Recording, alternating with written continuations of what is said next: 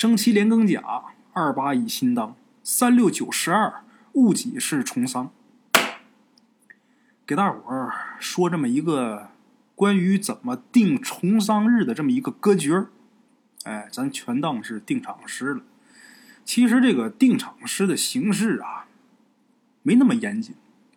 你说一句顺口溜也行，你呢说一个正儿八经的古诗呢也好，你或者是在现场光张嘴不出声也罢，哎，怎么都行，没那么严谨。那么说这么一个关于定重丧日的一个歌诀，这就算是定场诗了。哎，重丧日的学问大了去了，不是几句歌诀就能说得清楚的。你包括内重丧、外重丧，它不一样。嗯，这个东西分内外。重丧啊，它也分几个说法。呃，根据犯的忌不同，它这个重丧的形式也不同。比方说，死的日子时辰不对，这个尸首就得严加看管。一旦有活物要是跳到这个尸首胸脯这个位置，就能导致诈尸。诈尸的处理好之后，这个人等于是重新死一回呀，所以叫重丧，这是一种形式。还有呢，这个人死的时候。时间不对，时辰不对，日子不对，犯了重丧了。这个阴阳先生没算出来，稀里糊涂的有那个二把刀也不知道的，就给人抬出去了。抬出去埋上之后，这人死完，肯定还得再死一个人。这分内外，内就是指自己本家，内六亲，叔叔大爷、堂哥堂弟、自己的配偶、自己的子女，这是属于内六亲。外六亲是指姑姑、舅舅，哎，这外六亲等等等等。具体是内重丧还是外重丧，根据死的时间也能推算出来。还有一种形式叫三丧日。这个三丧日如果处理不好的话，内六亲或者外六亲一年之内接着还得再死俩，加上已经死这个。就是一连三个三口棺材埋一堆，哎，所以说重丧日这种事儿啊，真的是很可怕。这东西很神奇，还百发百中。一旦说死的时候日子不对劲儿，他真应验。我都不说旁人，我九岁那年，我二舅没了。二舅没完之后，过了几天，我姥姥就没了。我姥姥没了之后，又过了，也就是半个月，我二姥爷，就是我姥爷他弟弟，也没了，被车撞死了。那老头儿那年都得也得七十来岁了，让车撞死。直到死了第三个的时候，这家里边人才开始犯嘀咕，找人一看。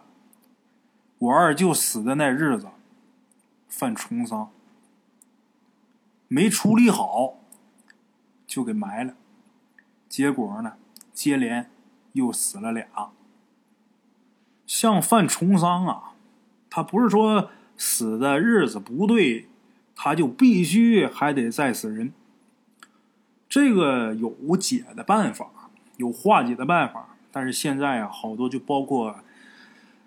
阴阳先生啊，他都不懂了，因为现在过去老阴阳先生都已经死了，一好多老令啊也都不往下传了，也许传的话传了一半，越来越少，所以说这些东西现在忌讳的也是越来越少。家里边犯重丧之后又死人了，可能就是觉得啊这就是赶巧了，其实可不是赶巧了。这里边说的学问大了去了，犯重丧处理的办法有很多，有的呢就是在棺材上面啊，用纸糊一个白色的一个小匣子，其实就是一个纸糊的棺材。阴阳先生呢，一张黄纸上面用朱砂写了四个字。把这张写好的黄纸塞到那个纸糊的小棺材里边，然后把这纸糊的棺材压到那个真棺材上面，然后抬出去埋的时候，这俩棺材一起埋，一真一假，一个木头的，一个纸的，一起埋，就能把重丧这事儿给破了。还有三丧日，家里边老人死的时辰不对，出殡的时候呢，一定要注意。他犯三伤，就是说家里边还得再死两口人，那怎么办？用桑木，桑树大伙都知道啊。桑木做两口小棺材，不用大喽，做两口小的。出殡的时候，这两口小棺材也得找人抬着，在那口真棺材前面抬着两口小棺材，一起出三口棺材，这三伤日的事儿就能破。还有其他的一些事，比方说钢锯条包着符纸啊，埋在自己家大门槛下边。出殡的时候，棺材上面也得压着符，不是贴的，得拿砖头压。等到了坟地，什么地方得埋什么东西。犯重丧，它形式不一样，破解的办法不一样。有的还往棺材里边放马蹄子，这个棺材上面压竹竿的都有，反正各种形式它不一样。那么说，像这种事儿，有很多老铁都问。真的有吗？真的有，你还别不信。如果说真赶上碰上谁家死人犯重伤，他如果不处理的话，你就看他家还死不死人。有一百家，一百家准。这事你说就这么奇怪，好多事情啊，说不清楚。哎，得了，跟大伙儿说这么几句闲白说这么几句定场诗。也算不上是定场诗，咱这得叫定场歌诀哎，还得回到咱们正事儿，给大伙儿说一个长篇故事。这个故事啊，我给它起了个名字，叫《阴阳平》。那么说，咱们今儿要说这个故事发生在什么年代？就是咱们现代的一个故事。今儿咱说的不是。古书不是古文，就是现在的发生的一个故事。咱们故事的主人公呢，叫什么呢？姓罗，叫罗小乙。这名字一听，大伙儿可能马上就联想到郭德纲老师说过的一个张小乙下南京了。哎，两个人呢名字很像，两位主人公的名字很相似。那叫张小乙，咱这叫罗小乙。那个说的是清朝时候的事儿，咱这说的是现代的事儿。罗小乙出生在哪儿呢？在农村。从小呢，他爸爸妈妈呀比较忙，哎，跟他爷爷一起生活。呃，他爸爸、他妈妈、他爷还有他，都是生活在一个房子里边这间房子是。俩卧室，两间住人的。他爸他妈自打有了他以后，就嫌他烦了。咱说他爸他妈那会儿也年轻啊，你说弄一孩子搁身边干点嘛也不方便。得了，把他撵那屋，跟你爷爷住去吧，这合情合理呀。哎，所以呢，从小他爸他妈一屋，他跟他爷一个屋，跟他爷爷在一起一住，就住到罗小野上大学。这时间可不短。罗小乙上大学，读到大学四年级，四年级就得出去实习了呀。咱都知道，在实习期间，突然间接到家里边传来的噩耗，他爷爷去世了。哎，咱们一般说鬼故事啊，包括一般老铁们看小说，这恐怖小说一般开头都是我的爷爷，我的姥姥。我的奶奶，我的老祖，反正一般就提到这些人啊，基本上活不过第二集，啊，咱这也是，咱这刚上来，这爷爷就挂了，哎，接到爷爷突然间去世的噩耗，据说他爷爷去世之前没有任何征兆，什么征兆都没有，睡了一觉，第二天人发现的时候就没气儿了，这算是有福气。无疾而终，指的就是这个。你像一般呢，有的身患重病，一折腾折腾多少年，瘫床上多少多少年，都得说：“哎呀，他命不好，没福分。”像这种呢，前一天倍儿精神，什么都挺好，也到岁数了，结果回去睡一觉，这人没了，这叫无疾而终，大造化。哎，不说前世积德吧，也得说今生没少干好事要不然呢，也落不了这个结果。罗小乙他爷爷无疾而终，他知道信儿之后，赶紧从实习的地儿啊往家赶。等他到家的时候啊，已经是第二天了。这道挺远，路上啊没少耽误时间。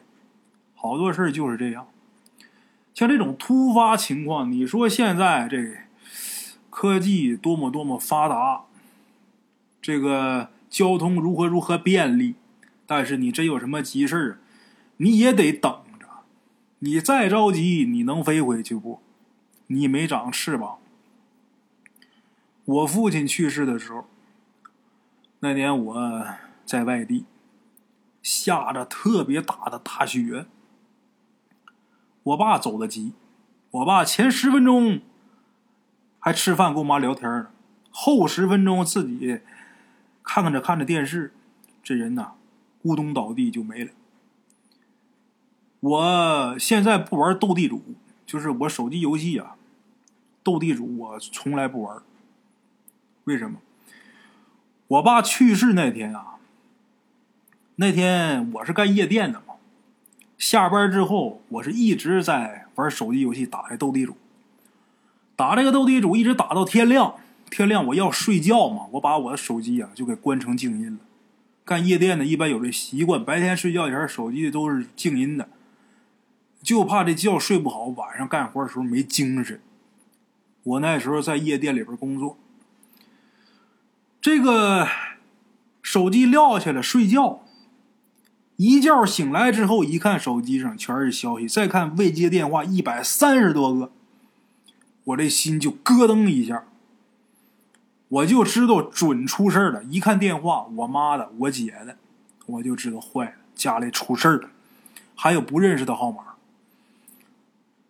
我当时第一感觉，我爷可能是没了。我爷爷得这个脑血栓好多年了，脑梗自己一直这个身体都不太好。我当时第一反应就是我爷出事了，我爷可能是老了，赶紧把电话回过去，给我姐回的。我姐可打的也是没经过这事儿，也是着急，告诉我我爸没了。我姐就说：“我爸没了。”我当时睡得迷迷糊糊的，这人没彻底精神呢。结果就这一句话，我脑子就嗡的一下，在这屋里边就开始打转就懵了，不知道该干什么了。转悠转悠转悠，也不知道自己到底要怎么样。然后脑子里边飞速的开始想该怎么办。先拿钱，先取钱，然后赶紧想各种办法回家。回家，打车回家，你拿一万块钱没人拉你，为什么？大雪封道，那天那雪大的高速全都封，离得又远又是跨省，打车没人拉你，你就得坐火车。那年我工作那地方连高铁都没有，光有那个绿皮火车。你坐火车的话，你得等着点儿啊。那玩意儿不是说你买票上车就走啊，你买几点的，你得等几点的。你心里边再着急，你也得熬着。当时是在候车室等了得有五六个小时，然后又坐了一夜的长途车，一直是到了第二天的中午，我才到家。有那么一句话叫“父母在，不远游”。这句话说的其实有道理，但是什么事也得是分情况。那年我爸五十四岁，虽说之前身体不好，有糖尿病，但是谁也想不到，五十四岁的人他说没就能没。都说父母在，不远游，你得看你什么情况。如果说家里边真是啊不缺吃不少穿，没人愿意出去颠沛流离。家里边日子俨然过得不行，你说父母都在，你就在家靠着，不出去挣钱，不养家糊口，那能行吗？好多事情啊，不是说你想怎么样就能怎么样，万般皆有命。可能我跟我父亲呢，就无缘见最后一面吧。哎，嗯，咱接着说故事。罗小乙爷爷过世，等他到家呀，已然是第二天了。到家的时候，灵堂啊就已经设好了，灵堂就设堂屋里边了，就搁堂屋里边搭了一个灵堂。所有一切呀，安排的都很妥当。他父亲那个辈儿啊，是哥仨，咱说他是隔辈人，一个孩子嘛。什么事也不能指着他回来再办，所以说等他到家，什么都已经安排好了。他回家之后要干的第一件事就是得看看老爷子这遗容啊，得看看最后一眼。哎，他爷爷那会儿啊，已然是入殓了，装到棺材里了。长辈主持着把棺材盖打开，罗小乙凑到棺材跟前。眼泪止不住，家人还得拦着他点他的眼泪还不能掉棺材里边这里边有禁忌。离棺材稍微有点距离，站在他爷爷脚下那个位置，往棺材里边看这爷爷的遗容，心里边不是滋味看着他爷爷很安静的在棺材里边躺着，但是他爷爷这个脸上可不好看。面色苍白，那嘴呀张着，感觉好像是有什么话要说，发不出来声，嘴张着呢。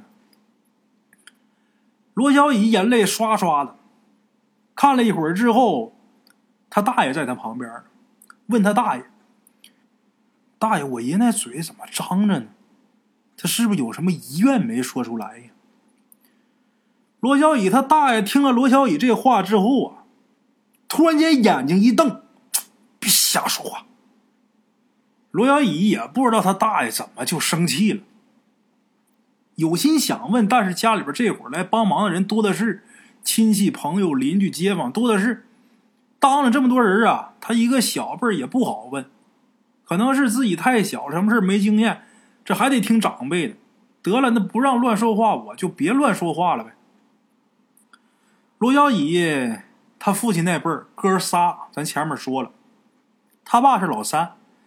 刚才拿眼瞪他的那是他大爷，这会儿他二大爷还没回来。他二大爷回来的比较晚，晚上九点多才到家。这个二儿子为什么回来这么晚呢？因为在外地有工作，工作是警察。你像这种衙门口的人啊。包括像医生啊等等等等这些特殊职业的人啊，他不是那么好请假，那么好脱身。咱打比方啊，这边正审着公案呢，你就是接到这个噩耗，你也得把自己的工作安排给别人。你安排也是需要时间，你不能抬屁股就走。你像医生，你在手术台上做手术，那边突然间接着信儿，家里边哪个老人没了。你就是怎么心里边难过，你也得坚持着把这台手术做完，这也是人命关天。他二大爷由于工作性质的问题，所以回来的比较晚，晚上九点多到家。回来之后，按照惯例，第一件事也得是瞻仰遗容啊，把棺材又打开。二儿子站棺材前面，看着自己已经过世的老父亲的尸体。罗小乙这会儿啊，再看他爷爷这个遗容，发现他爷爷这嘴呀，还是张着的，张挺大。他就觉着好像比之前他看那会儿啊，张的幅度更大了。他二大爷肯定也注意着这个事儿了。然后他二大爷就小声跟他大爷说：“就说咱爹这嘴怎么是张着的呀？这不行啊，得想办法让他合上啊。”这时候他大爷拿眼睛扫了一眼周围，一看周围没有外人，小声跟自己二弟弟就说：“招我都试过了，不好使，合不上啊。”这时候他二大爷想了想，他是警察呀。平时接触这些死人呐比较多，所以说他有一定的对尸体处理的常识，包括工作的时候接触法医也多，所以说他明白。找了两条毛巾，拿热水一烫，用这个热毛巾呐敷在老爷子这个脸颊上，就是咱们人这个咬肌这个位置。人死完之后，这肌肉是僵硬的呀。他合不上，你包括这胳膊，你想给他回个弯儿都很难。拿这热毛巾敷着，过一会儿之后，这个咬肌的肌肉变软了，用手试着拖着，把老爷子这嘴呀给合上了。哎，热毛巾换了三四条，才把这个咬肌给敷透。这招挺管用，老爷子这嘴还真合上了。合上是合上了，但是可有一点。这嘴是歪的，歪嘴儿。老头生前很正常，没有嘴歪眼斜的样怎么死了之后这嘴还歪了呢？洛小喜就心想说：“这是不是真有什么遗愿没说出来呀？”嗯，一看老爷子这个遗容啊，这一屋人心里边难受。这会儿是个歪嘴一家子人又是一阵痛哭。过了好一段时间，大家呢这情绪也都稳定了，屋子里边啊也都安静下来。罗小乙他二大爷就又问，就说：“嘴里边放银子没有啊？嘴里边得放银子，压口银子嘛。各地都有这个风俗，人死以后，这个嘴里边得搁一块银子，这叫压口银子，也叫压嘴银子。”他二大爷就问：“嘴里边？”放银子没？罗小乙他妈就说了：“啊，放了。老爷子走的急，一时间呢也没找着老爷子生前自己准备的银子，我就把我自己那耳环呢放老爷子嘴里了。这个人岁数大了，自己都给自己准备后事用的东西，像一般老人岁数大了，给自己备寿衣。”这个陀螺精背，你包括冬天穿的、夏天穿的寿鞋、寿帽，自己都备好。据说啊，提前准备这些东西对老人这个寿禄有好处。罗小乙他爷呢，自己都准备了寿衣，什么都准备了，就包括鸭嘴银子呢也准备了。老爷子走的急，衣裳找着这鸭嘴银子没找着，罗小乙他妈就把自己那副银耳环就给老爷子搁嘴里边了。它都是银子啊，具体是什么形状的，这就无所谓了。生前准备这些东西啊，据说是对老人这个健康方面啊，呃，寿命方面啊都有好处。还有的自己早早的就把棺材都准备好了。当然，准备这些装老的东西啊，得过七十岁，没过七十岁啊，别预备；过了七十岁啊，尽量早预备，早预备。哎，对这个老人有好处，各地都有这种说法。这事大圣我知道，因为我们家之前就卖这些东西的。我爸我妈以前就卖这些装老的东西，现在我妈还卖呢。现在只不过是不出去卖了，家里边有。像我们家那儿，谁家要是老个人呐，我们家第一个知道。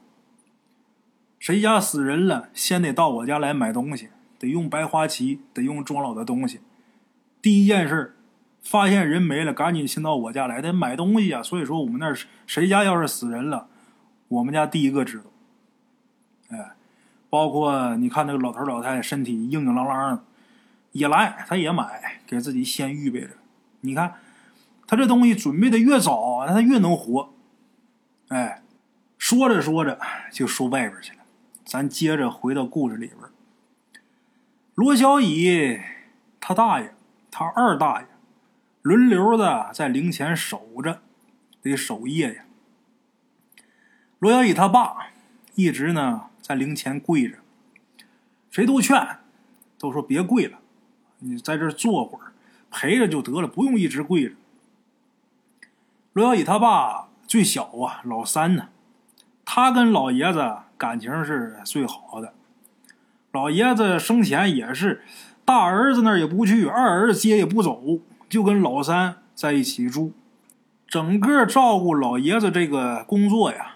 就全由罗小乙他爸妈负责，老大老二呢，人定期的回来看，定期的给钱，哎，大伙也都知道，老三跟老爷子感情好啊，劝不听也就没人劝了，跪着吧，啊，这东西自己老父亲也没有说死二回的，也算是最后尽尽孝。老爷子在灵堂里边。堂屋的灵堂里边摆了三天，等三天过去，第四天头上，老爷子该出灵了。出灵就是指得上山埋了呀，该上山了。在出殡出灵之前，全家人又在阴阳先生的主持下，把棺材最后一次打开。看了老爷子遗容最后一眼，这算是送老爷子最后一程了。这回棺材盖再盖上，阴阳两隔，永世再无见面之时。哎，一般呐，出殡上山都是凌晨，太阳没出来的时候就得走。罗小乙他爷爷呀，上山的时候。准备出灵的时候是五点，天刚麻麻亮。开棺之后，所有人最后一次见老爷子一面，但是大伙儿啊都发现一个问题：老爷子这嘴呀又张开了，而且这回张开比之前张开那幅度啊又大了不少。就那个幅度，已经是超过一个正常人能做到的范围了。就眼看那下巴都贴胸口了，这一幕，所有人啊都挺害怕的。那么说，这会儿阴阳先生得上前了，这阴阳先生也没主意。阴阳先生说：“我也没见过这种事儿，还问罗小乙他大爷说怎么办呢？”那么大伙可能想，这阴阳先生也太废物、太饭桶了吧？其实现在好多个阴阳先生，就跟司仪就差不多。他知道这个丧事的流程，一般大概的流程他知道啊，什么时候该干嘛。他跟司仪、主持人基本上就是一样的。你像好多事儿他不懂，就包括好多阴阳先生，现在连就像开头咱说的。算重伤他都不会算，他也敢说我是阴阳先生。你看他岁数挺大啊，留一撮小胡，看着挺像那么回事实际嘛不懂。那什么不懂，怎么敢当阴阳先生呢？他不懂，你更不懂。他糊弄你还是可以的。所以说现在什么样的人都敢干阴阳先生吗？不就是这个原因吗？看着有那个相，长得好像是仙风道骨的似的，实际就是没吃饱饿的。你看着这这这留着一朵胡子，好像是有点道行的，实际他那就简简单单就是个胡子。好多人找先生啊，一般都找这个岁数大的，就觉得岁数大的他就厉害，那他精的就多，实际不见得。找阴阳先生是没有找年轻的呀，但是这属于是一种错误的观念。怎么讲？不一定说岁数大的他懂得就多，他知道的就多。不一定岁数小的，人家就不明白。咱说现在啊，你岁数大了，他不懂这些高科技的东西，他接触的信息，他自然就闭塞，他就少。他能接触到的，就是当年他学的那点东西。他当年学的那点东西，他自己可能觉得这就是全部了，实际凤毛麟角。哎，另外一个，岁数大，俗事就多，家里边事儿就多。他就分神呐，他没有年轻人下功夫下的纯，哎，所以说，阴阳先生本事大小跟岁数大小不搭嘎。当然啊，如果说人家真有能耐，干的年头又多，这个当然也不可否认，这经验也是很关键的一个要素。哎，这咱不能否认。但是现在大多数阴阳先生，我你们就记住我这话啊，你就当他是司仪就完了。这个阴阳先生一看这情况，问罗小乙他大爷怎么办？罗小乙他大爷心想也是，你看这玩意儿，你给人多少钱呢？也不能说什么事都指着人家。这哥仨在一起就商量一下，怎么办？原计划别变了，该怎么办怎么办？该上山上山，哎，起棺。来给罗小乙他爷爷抬棺材的呀，一般都是体格比较好的。这种事儿，咱说小孩干不了，岁数大的也干不了。你抬不动，你来干什么来？哎，都是村里人。一般现在农村呐还是这样，谁家要是老个人啊，死个人呐。全村基本上，甭管说生前认识的不认识，都会来帮帮忙。为什么呢？因为谁家呀都有死人的时候。人家死人抬重，你不到场，将来你们家死人的时候，人也不来，那棺材抬不出去，磕碜不？哎，一般都是啊，谁家要是死人的话，来抬重的时候，基本上关系好的村里的年轻人啊，或者是体格。脚好，六十岁朝下的，身体还行的，就就基本都能来。当然，现在好抬的也很少了，一般都拿车拉，拿车拉也得是人拉。大伙儿记住啊，他可不是说我弄一个汽车拉走了，不是。这玩意儿得用人。来给罗小乙他爷爷抬棺材的，都是村里边体格比较好的壮汉。这个棺材呀，一旦要是抬起来。中途是不能放下的。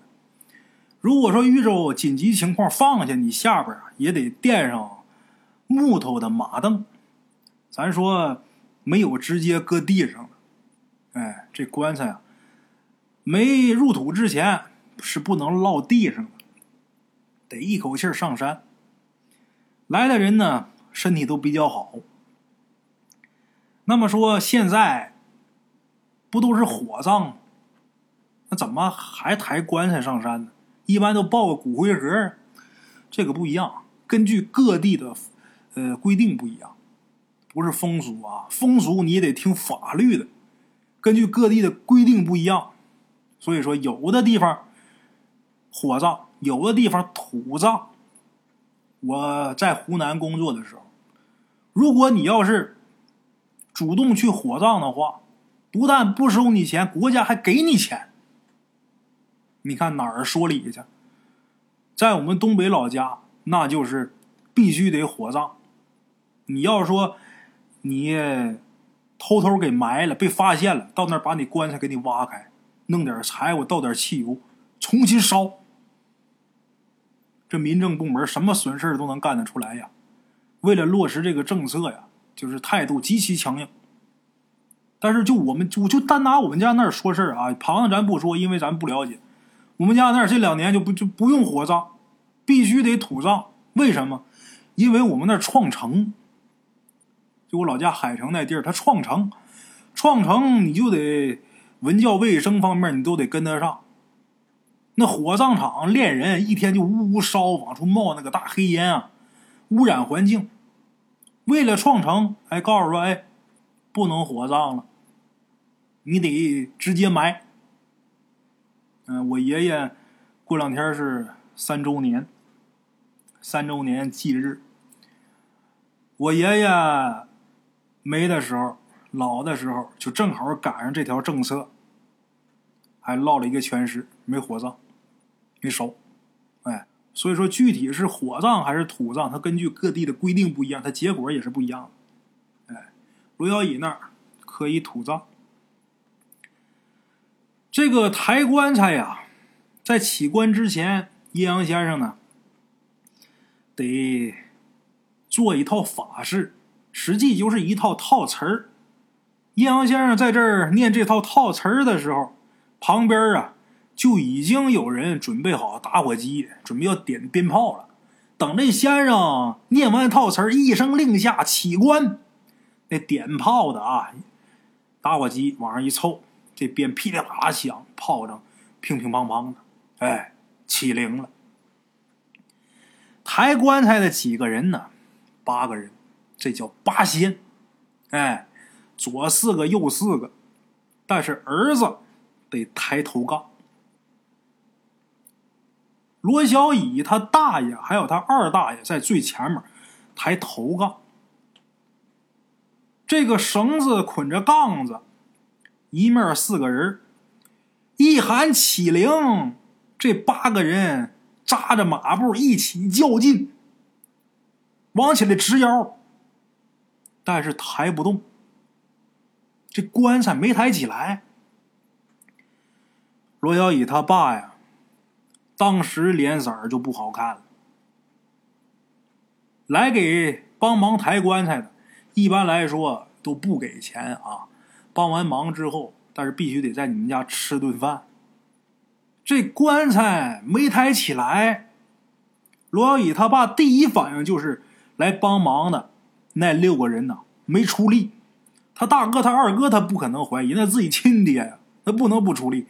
那怎么抬不起来？肯定是后面那六个。没出全力，就心想我是不是慢待人家了，还是怎么着啊？赶紧的，搁兜里边之前预备不少红包，因为用得上。哎，把红包掏出来，往那六个人手里边塞。可是这六个人啊，谁都不接。人说你这是跟骂人一样。老爷子，这是咱村里的长辈儿。咱们大伙儿都非常敬重，嗯，来帮忙抬棺材，来都来了，你说咱能不使劲吗？这不是说你给钱的事儿啊，这棺材太沉了，你给多少钱我们抬不起来呀？罗小乙他爸赶紧把这钱呢揣兜里边了，自己也知道自己这么做啊，有点儿不好。人家来帮的是情谊，这事儿不是拿钱能衡量的。他也真是着急了，当时太着急了，就就做这个事儿做的有点失礼了。那么咱说这会儿来送殡的呀，可不是就那帮忙抬棺材的六个人，全村这些精壮的小伙子、老爷们都来了呀。因为他这个抬棺材呀，你万一说这个中途有的累了受不了了，或者说有的身体不舒服，得有换杠的人呢。哎，这伙人一看这棺材抬不起来，主动就来了，就过来了。添一条绳子，拿一根杠子，再加俩人，本来是八个，这会儿十个。把这个绳和杠都弄好之后，又点了一挂鞭炮。这棺材还是没起来。这一下，在场所有的人都急了。人群里边不少送殡的也都开始议论纷纷，就说这里边不对。那棺材你虽说是大啊，大五八的，这棺材分五八、四六、三七它不一样。呃，之前节目里边也提过啊，五八的就是指这个棺材帮是五寸，棺材天就是棺材这盖子啊是八寸，这叫五八的。就是说这个。虽说这个棺材是五八的，但是不至于说十个大老爷们抬不起来呀。你这棺材，咱说你往多了算，咱算它五六百斤，十个人一个人肩膀才分五六十斤，对于大老爷们来说不叫事儿，怎么起不来呢？下边都议论。罗小乙他爸也担心这个村里人呐，事后嚼舌根子。赶紧又招呼人，又添了一条杠子，十二个人一起较劲，一二还是起不来。这会儿罗小乙他爸也顾不上给不给阴阳先生面子了，真着急了，过去就问阴阳先生这怎么回事阴阳先生脸上也臊得慌，确实是人家找你来干嘛来的？你什么什么都不行，找你来干嘛？你还敢说你是阴阳先生？咱说要是什么都不明白，这以后这这这这碗饭是吃不了了。阴阳先生这脸呢也一红一白的。罗小乙他爸就问这怎么回事啊？这杨先生就说：“哎呀，我就听人说过啊，我没经过。一般要是说这棺材总是抬不起来呀，我就听我我我我老师以前说过，这叫阴魂压棺。”这杨先生这话一出来，罗小雨他爸脸色有点不好了。杨先生接着问说：“老爷子生前是不是还有什么心愿未了啊？”罗小乙他爸跟这杨先生说话的时候，他大爷、他二大爷把杠也撂下，也过来了。这哥仨就听这个阴阳先生在这问老爷子是不是生前还有什么心愿未了。罗小乙他爸就说：“说没有，为什么？他最清楚，老爷子生前一直跟他在一起住。”平时老爷子性格很开朗，而且好吃好喝的伺候着。老爷子并没有什么未完的心愿啊啥的，没有。这哥仨呀，一看这阴阳先生真也是指不上他啥了，得了。这哥仨一情急之下一着急呀，跪在棺材头那儿。然后老三就说：“就说爹呀，你要是……”有什么心愿未了的话，你晚上你给你三儿子托个梦啊！你这节骨眼上你不走，你说咱不安生啊，爹呀！老三跪这儿说，老大老二在旁边直磕头。罗小乙他们第三代人呐，啊，孙子辈的，一看这自自己父辈的都在那跪着，他跟他堂兄堂弟堂姐堂妹的也都纷纷下跪。还别说，真挺怪的。这一家子后辈这一跪，之前十二个人都抬不起来那棺材啊，这会儿十个人给抬起来了。因为老大老二这会儿也在这跪着呢，那十个人一哎起来了，稍微一较劲起来了。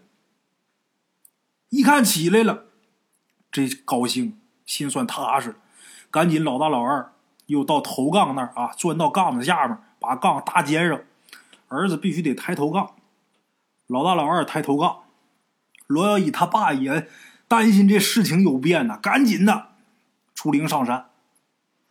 这一路上，罗小乙他爸连大气都不敢出，一直盯着他爷那棺材，就怕你说万一老爷子心情不好不走了，扔半道那可坏了。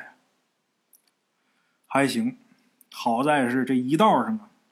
顺顺利利的，也没出什么麻烦，没出什么乱子，很顺利的。棺材入土，哎，棺材到坟地，大儿子得跳坟坑里边，把之前给打井的打井就是挖坟坑那些人的脚印儿，你得给扫干净，就里边不能留人的脚印儿，等等等等这一系列啊，大圣我就不细表了。哎，这棺材顺顺利利的。落到事先打好的坟井里边。填坟的时候呢，罗小乙不在场。为什么？因为他那属相跟他爷死的那个日子犯冲，所以他不能在场。填坟的时候他不能在。他跟着他妈他们就一起回家了。填坟的时候女人也不能在场。当然各地的习俗不一样，像有的呢是不能进到这个坟圈。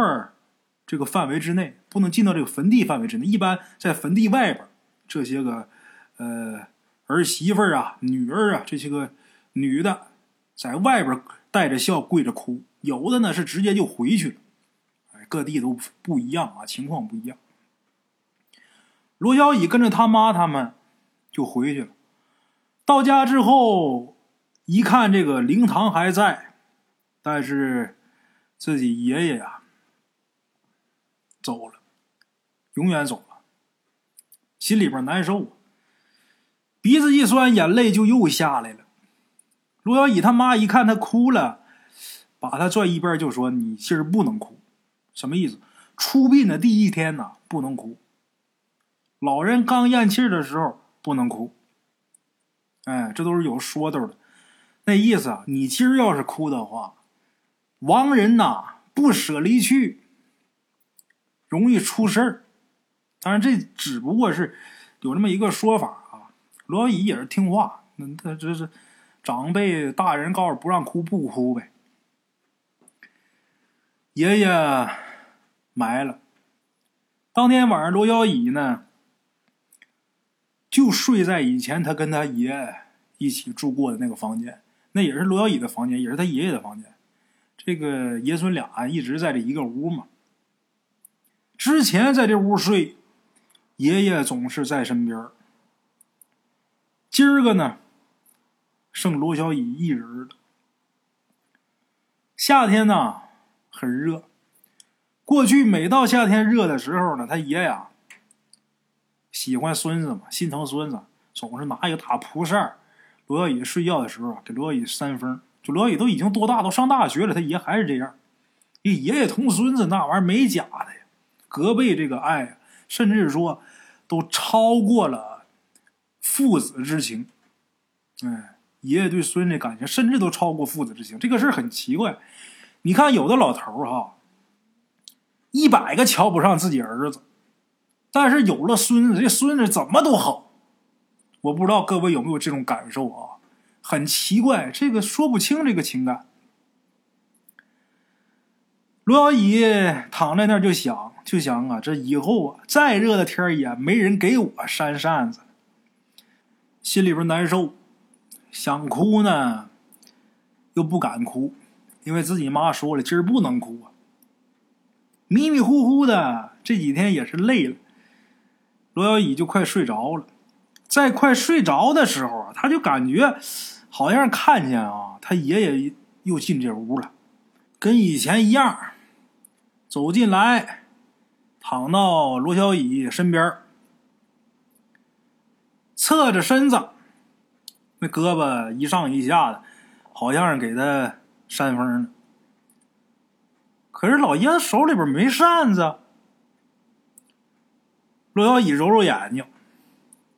仔细一看，他爷爷这张脸把他给吓坏了，张着大嘴，脸色铁青，身上穿的就是下葬时候穿的那身寿衣呀。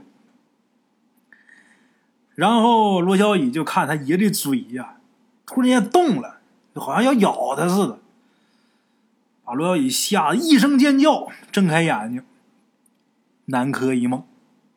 我估计大伙也想着了啊。这么玄幻呢，肯定是做梦。这个梦把罗小乙吓了一身汗。这会儿外边天没亮，凌晨时分。日有所思，夜有所梦，这很正常。罗小乙伸手摸手机，他这手机呀就搁这个枕头边上，想摸这手机看看几点呢。伸手一摸。感觉什么东西这么凉呢？转过头去，借着微弱的月光一看，他爷爷躺在他身边，张个大嘴。罗小乙这手刚好伸到他爷的嘴里了。好了啊，今儿咱就说到这儿，给大伙留扣子。这个说长篇的书啊，必须你得会拴扣。你扣拴不好，人明儿不来了。哎，故事很长，咱这一集我就说了这么长时间。这故事可以说很长，具体的呢就看大伙是否喜欢这种长书了。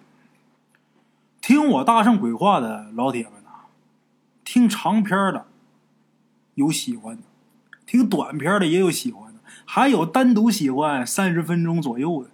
你们这要求太苛刻啊！其实说短的呀，比较好说。虽说找故事比较麻烦，但是短平快，很适合现在这个飞速发展的时代呀。但是大圣呢，我一直有一个梦想，我想成为一名说书人。其实你真想说书的话，什么东西你不掰开揉碎了，见不了你真功夫。就好像是。郭德纲老师他不愿意上春晚，为什么？给你的时间很短，你抖不出来那么多包袱，你也故事这个情节呀，你这个节目的呃时长一缩短呐，你的东西肯定也缩水。所以说呀，有损自己这个水平。我倒是没什么水平啊，咱也不是说正儿八经的说书人，咱也没有什么传承，也没有什么师承，纯属是爱好。但是好在呢，有一颗爱这门艺术的心，想把这门艺做好了。虽然说咱没有什么师承吧，但是呢，大圣我也是真下功夫。呃，像著名的评书演员某某某，著名的谁谁谁，其实啊，说实话啊，人家是门里的，咱得尊敬人家。但是要是单论啊，说书的这功夫，虽然说我说的时间不长，我也没有什么师承，但是我说句大话，有些人我也不服他。他会那么几个传统的段儿，我也没觉得他多么多么厉害。为什么呢？他学的是那段书，我学的是说书的这个手艺。这个手艺你会了，你什么书拿过来叼过来你都能讲。他会的就是那几段儿哎，翻来覆去的那点东西。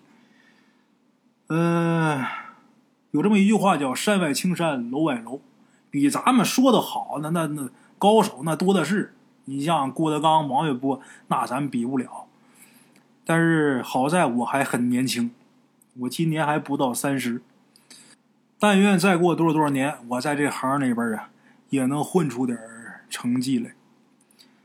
成绩好与坏，呃，别人怎么说你，这都不重要。最最关键的还是你们听众，大伙得爱听。甭管说你师承谁谁谁，甭管说你怎么样，你说出这个玩意儿，人家爱听。那你就是好，哎，什么是真的，什么是假的呀？这世界上啊，本无真假，更没有好坏。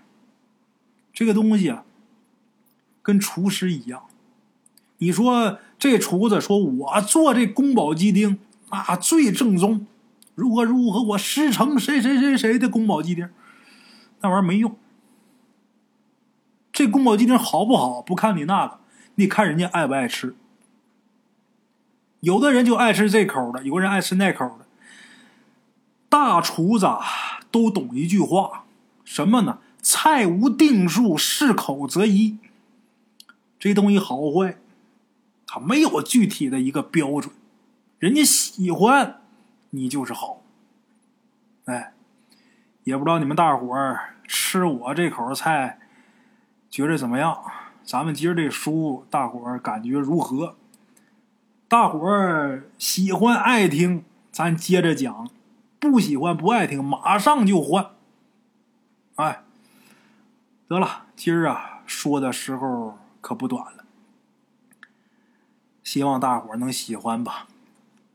大伙儿在喜欢的同时，给我转发转发，哎，有条件的给打赏打赏，这都是。对我莫大的支持啊！得了，今儿啊，咱这故事就到这儿，明天同一时间不见不散。边的茶楼，人影错落。用声音细说神鬼妖狐，用音频启迪人生。欢迎收听《大圣鬼话》。Hello，大家好，我是主播孙宇，吃完了饭，然后就回到自己的课室上啊。喜马拉雅、百度搜索“大圣鬼话”，跟孙宇、孙大圣一起探索另一个世界。那天山女子独守空城，也只是感谢鬼友们，感谢鬼友们，感谢鬼友们一路陪伴。大圣鬼话，见字如面。欲知后事如何，且听我下回分说。